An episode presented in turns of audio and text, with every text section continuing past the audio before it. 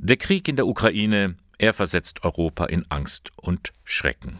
Ein jahrzehntelanges Sicherheitsgefühl ist dahin, praktisch über Nacht. Und das fühlen auch die Kinder.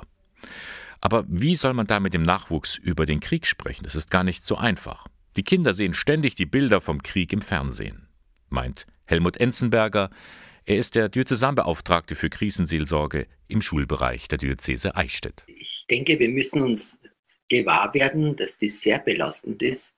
Diese Dauerberieselung von schrecklichen Bildern, die Nachrichten, die eigentlich rund um die Uhr laufen und berichten, sind zum einen im Fernsehen zugänglich, aber zum anderen dann auch über den Social Medias, über TikTok und Instagram und so.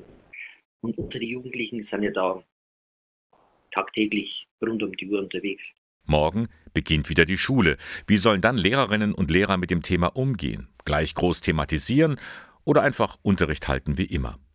Die Schulseelsorgerin Martina Schmidt für sich hat sich darüber Gedanken gemacht. Also ich werde am Montag meinen Schülerinnen und Schülern kein Gespräch zu diesem Thema von meiner Seite her aufdrängen.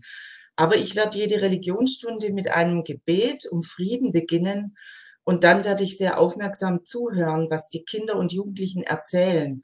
Wenn sich dann ein Gespräch zum Thema Krieg in der Ukraine ergibt, dann ist es für mich wichtig, als Lehrerin sachlich, aber auch offen und authentisch zu bleiben. Und das gilt auch für die Familie. Den Krieg zur Sprache bringen, wenn die Kinder es wollen. Und dann altersgerecht, vielleicht gemeinsam Kindernachrichten schauen man muss auch nicht auf alle Fragen der Kinder eine Antwort wissen. Vielleicht sucht man da gemeinsam nach den Antworten und erlebt auch mal was Schönes. Ich glaube, die Kinder brauchen, bra brauchen beides. Also aufmerksame Eltern, die einfach die Bedürfnisse erspüren. Und bei dem schönen Wetter ist es einfach auch gut rauszugehen und in der Natur zu sein, vielleicht den nahen Frühling zu erspüren und äh, einfach auch dieser Traurigkeit und diesen vielen Schatten auch was Gutes und Fröhliches entgegenzusetzen. Ich glaube, das ist legitim. Und dann sollten Eltern besonders darauf achten, ob sich bei ihrem Kind irgendetwas Auffälliges verändert.